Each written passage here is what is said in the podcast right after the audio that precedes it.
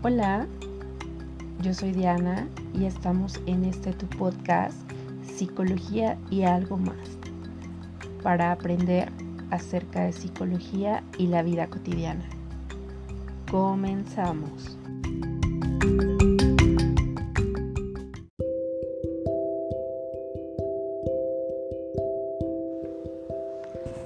El 13 de marzo de 2020 todos nos despedíamos de nuestros compañeros de trabajo, de nuestros compañeros de la escuela, diciendo nos vemos el martes, porque el lunes no hay clases, ya que eh, cada 21 de marzo se conmemora el natalicio de don Benito Juárez, un personaje muy importante de la historia de México.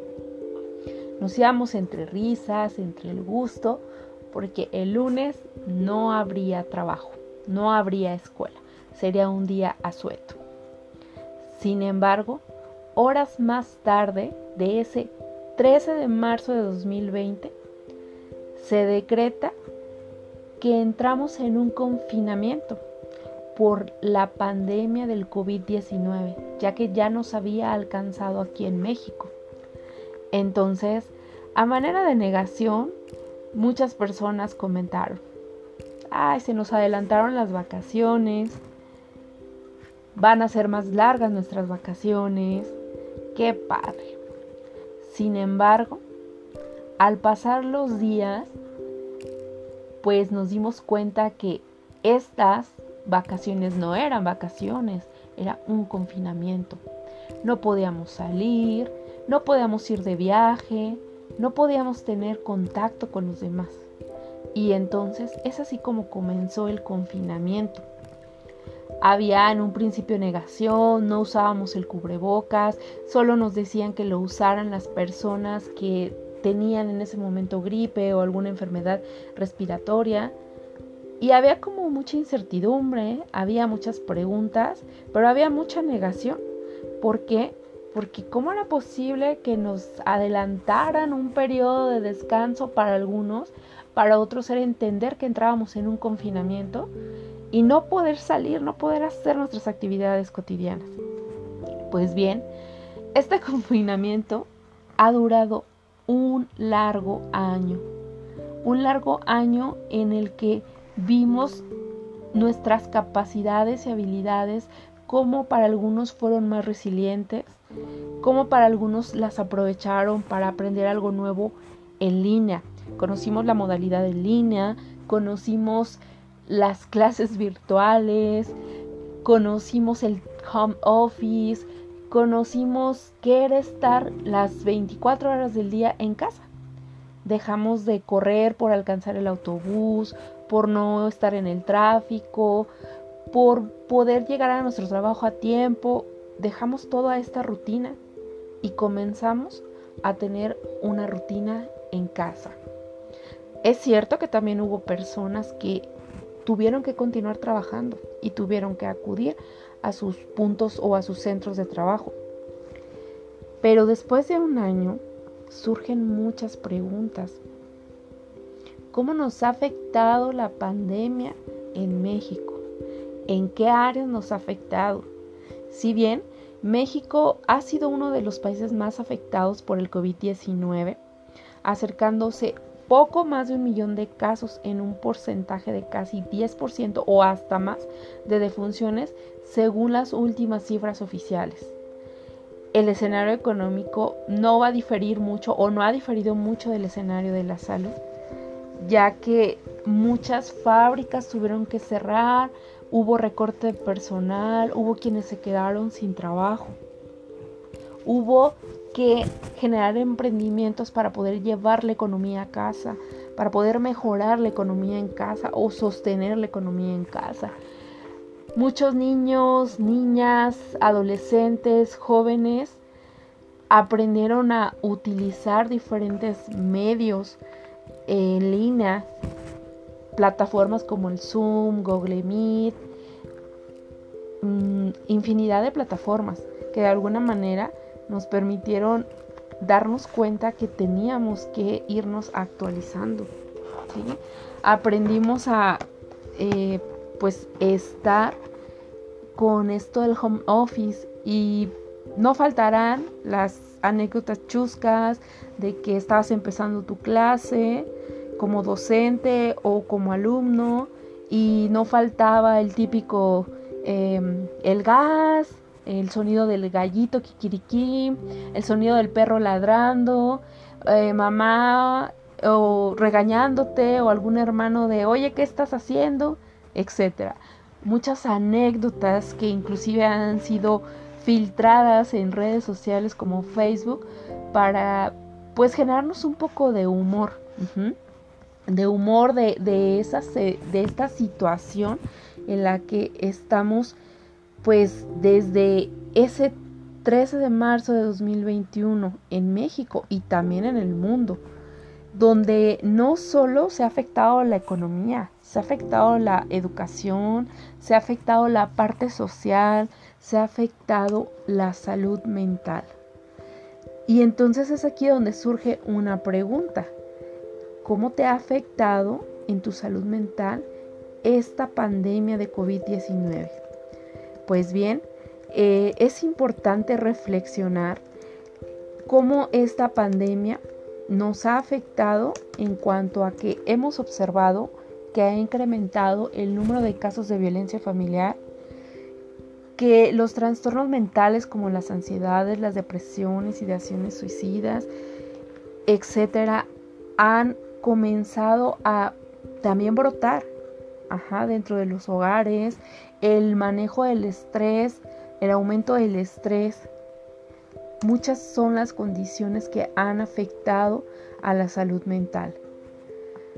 Porque, bueno, si reflexionamos, el coronavirus lo veíamos como ese virus lejanito que no iba a llegar a nosotros. Decíamos, ay, bueno, en China se contagiaron o en algún otro estado de, nuestro país, en México conforme fueron pasando los meses, nos dimos cuenta que el coronavirus llegó. Llegó a nuestra cuadra, llegó al vecino, llegó a nuestra casa. Es importante entender que el coronavirus nos ha afectado también en los procesos de duelo se han perdido muchas vidas humanas por muerte de COVID-19. Entendiendo que cuando han muerto estas personas hay algunas personas que pues presentan otras enfermedades como hipertensión arterial, eh, disfuncionalidades en la tiroides, sobrepeso, diabetes, etc. Y no hemos podido despedirnos como lo hacíamos habitualmente. Los procesos de duelo en cuanto a la pérdida de un ser querido han cambiado inclusive. A veces teníamos esa oportunidad de despedirnos de ese ser querido, de abrazarlo por última vez, aunque ya no estuviera con signos vitales. Ahora,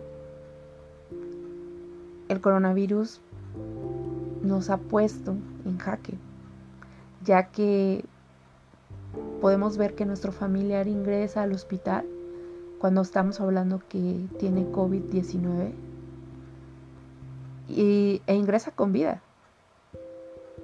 Pero muchas veces el resultado no es el que esperábamos. Y nuestro ser querido regresa en una cajita de madera, hecho cenizas. ¿Cómo vivimos esto? ¿Cómo lo manejamos? Ni siquiera podemos dar un abrazo a los dolientes, porque pues los protocolos de sanidad nos marcan que debemos de mantener una sana distancia, evitar el contacto con las demás personas, abrazos, saludos de mano. Y ¿cómo conforto a alguien que ha perdido un ser querido por COVID-19?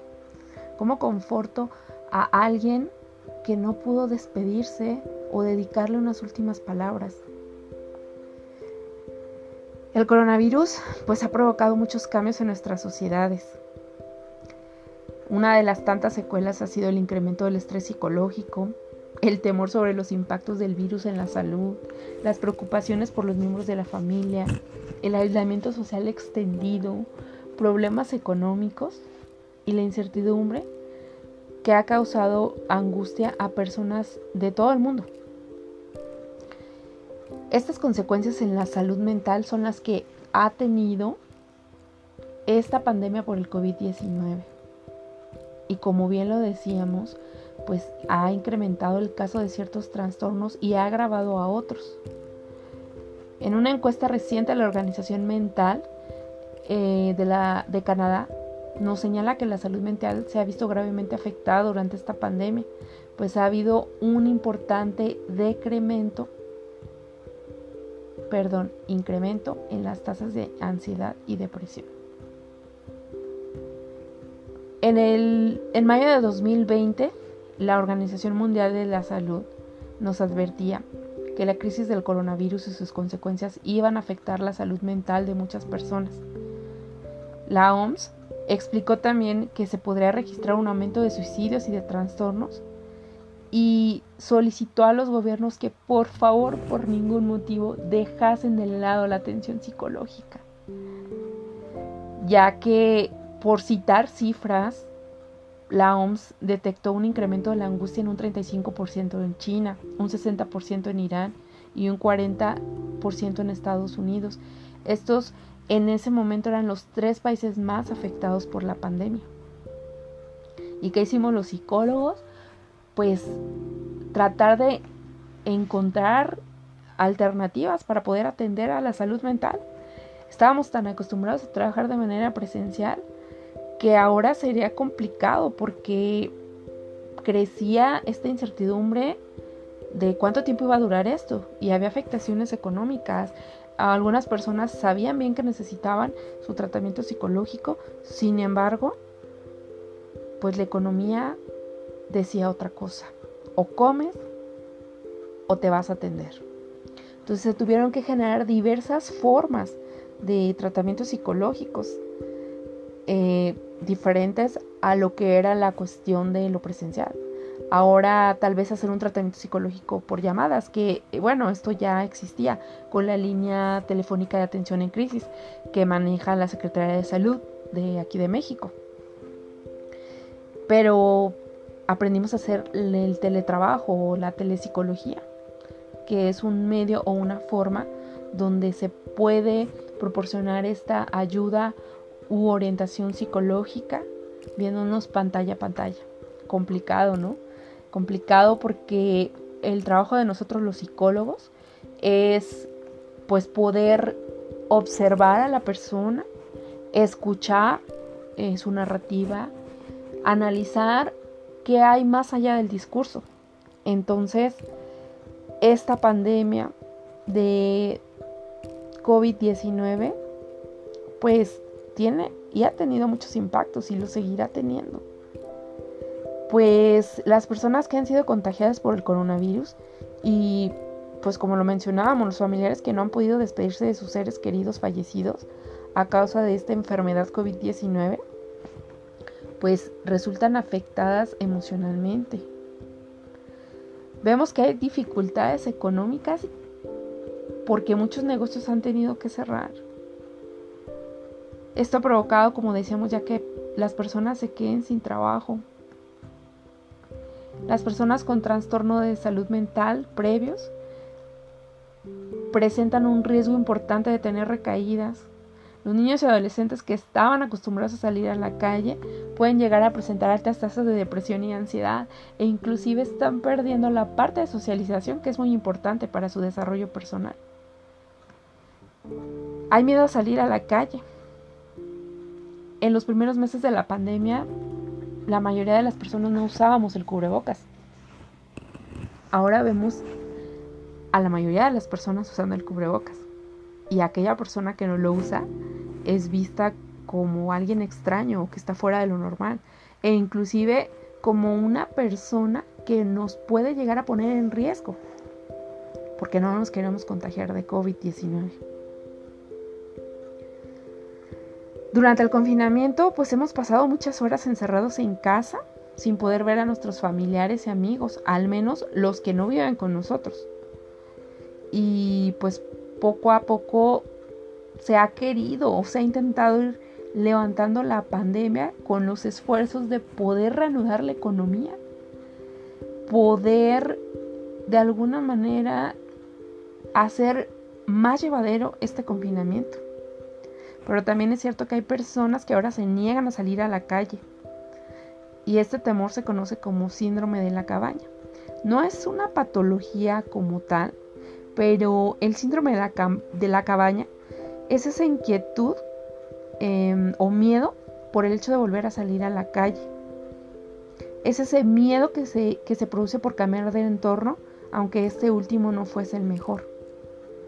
El síndrome de la cabaña ocurre porque el cerebro se habitúa a un ambiente particular y una de las consecuencias directas eh, es que está causando este confinamiento, pues sería este síndrome.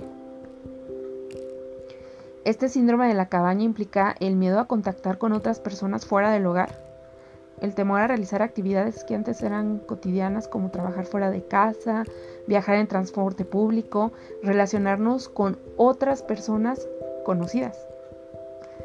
Las personas que pasan el confinamiento solas pues tienen más posibilidades de, desarrollar este síndrome de la cabaña, ya que por no tener ningún contacto físico cercano con otra persona de forma presencial, pues se puede haber creado una forma de rechazo a lo que ahora es excepcional para ellas, el contacto con los demás.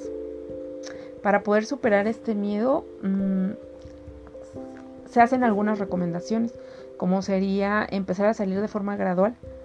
Ah, también es cierto que tenemos que salir para ir por nuestros víveres, para poder comer, si necesitamos algún medicamento, por algún problema de salud, también es importante aprender a reconocer las necesidades de cada miembro de la familia o de cada miembro que habita en nuestra casa, en nuestro entorno. Eh, es recomendabilísimo seguir todos los protocolos de seguridad, las pautas de distanciamiento social, lavarnos las manos frecuentemente, eh, cumplir ciertos horarios, a lo mejor en cuanto a salir donde haya mucha menos gente, usar nuestro cubrebocas para de alguna manera mantener una mayor sensación de seguridad. También se sugiere, se propone utilizar el uso de caretas, ya que el contagio de coronavirus pues es por medio de estas partículas que pueden ser desprendidas cuando hablamos, cuando estornudamos, cuando tocamos alguna superficie por alguna persona que está contagiada o que estuvo en contacto con alguna persona que no conocía estar contagiada o no se sabía que estaba contagiada. Entonces, la salud mental definitivamente se ha visto afectada durante esta pandemia, durante este año. Ha habido incremento del estrés, eh, ha habido muchos, muchas situaciones o momentos abrumadores, los cuales provocan emociones fuertes, tanto en adultos como en niños. Sabemos que el estrés puede provocar sentimientos de temor, enojo, tristeza, preocupación, eh, entumecimiento o frustración. También cambios en el apetito, nuestros niveles de energía, eh, cambios en nuestros deseos o intereses.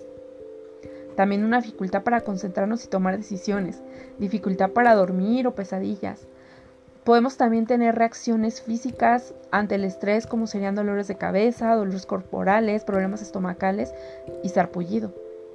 También un agravamiento de los problemas de salud crónicos o de los problemas de salud mental. E inclusive, por qué no pensarlo, también un mayor consumo de tabaco, de alcohol o de algunas otras sustancias. Si bien es importante mencionar que es natural sentir el estrés, ansiedad, angustia, y preocupación durante esta pandemia de COVID-19. Por ello, para ir cerrando este podcast, este primer episodio de este podcast, Psicología y algo más, me gustaría mencionarles algunas alternativas saludables mm, para sobrellevar el estrés. ¿Por qué comenzar por el estrés? Porque si hablamos de las fases del estrés, podemos entender que en estas fases, pues primero es como la fase de alarma, ¿no? Eh, en esta fase es cuando se presenta como este estímulo eh, estresante, ¿sí? Eh, al, al, estar como este estímulo estresante presente, va a haber un conjunto de signos o síntomas, los cuales, pues en la fase de, la, de alarma van a presentar tensión muscular, vamos a agudizar nuestros sentidos, va a haber un aumento de la frecuencia cardíaca y liberación de hormonas. Después viene en la fase de resistencia, donde sentimos que la situación no termina y nos empezamos a adaptar al estrés, eh, provocando resistencia, pero también hay una elevación de la glucosa. Y después viene la fase de agotamiento, donde hemos resistido tanto a esta adaptación del estrés que ya se presenta un estrés severo que va a tener signos y síntomas físicos y psíquicos donde la persona va a sentirse agotada y va a perder su capacidad de respuesta. Y por tanto las consecuencias serían un estrés crónico, incapacidad para controlar el entorno, trastornos del sueño, sensación de agotamiento o enfermedades psicosomáticas.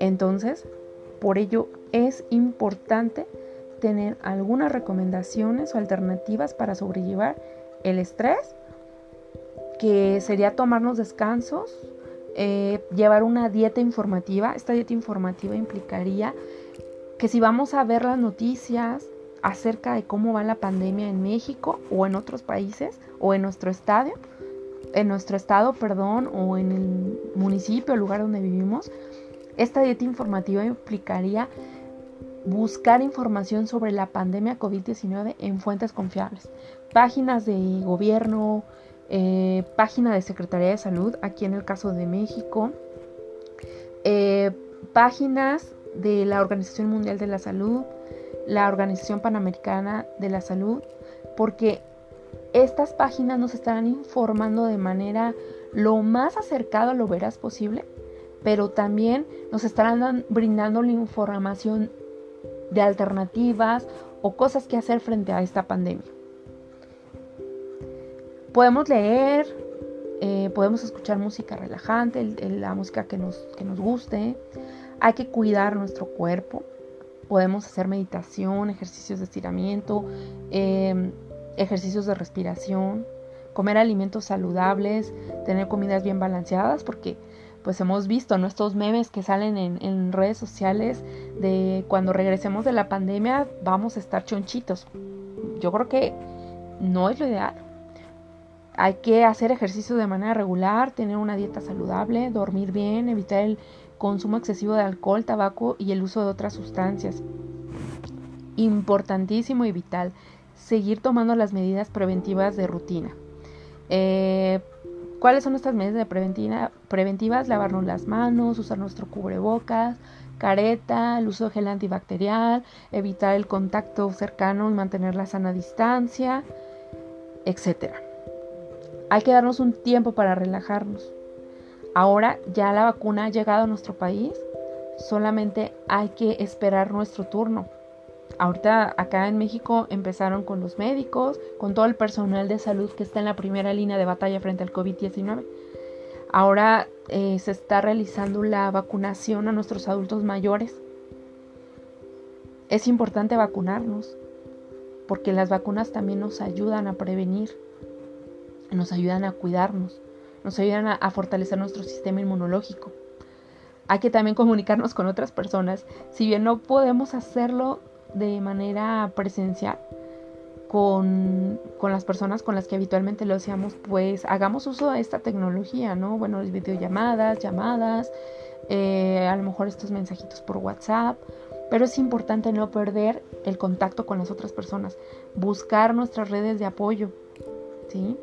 Em, conectarse con pues, nuestras organizaciones comunitarias o inclusive también no olvidar la parte religiosa en el sentido de la religión que yo profese, que, que me haga tener esa fe, esa espiritualidad.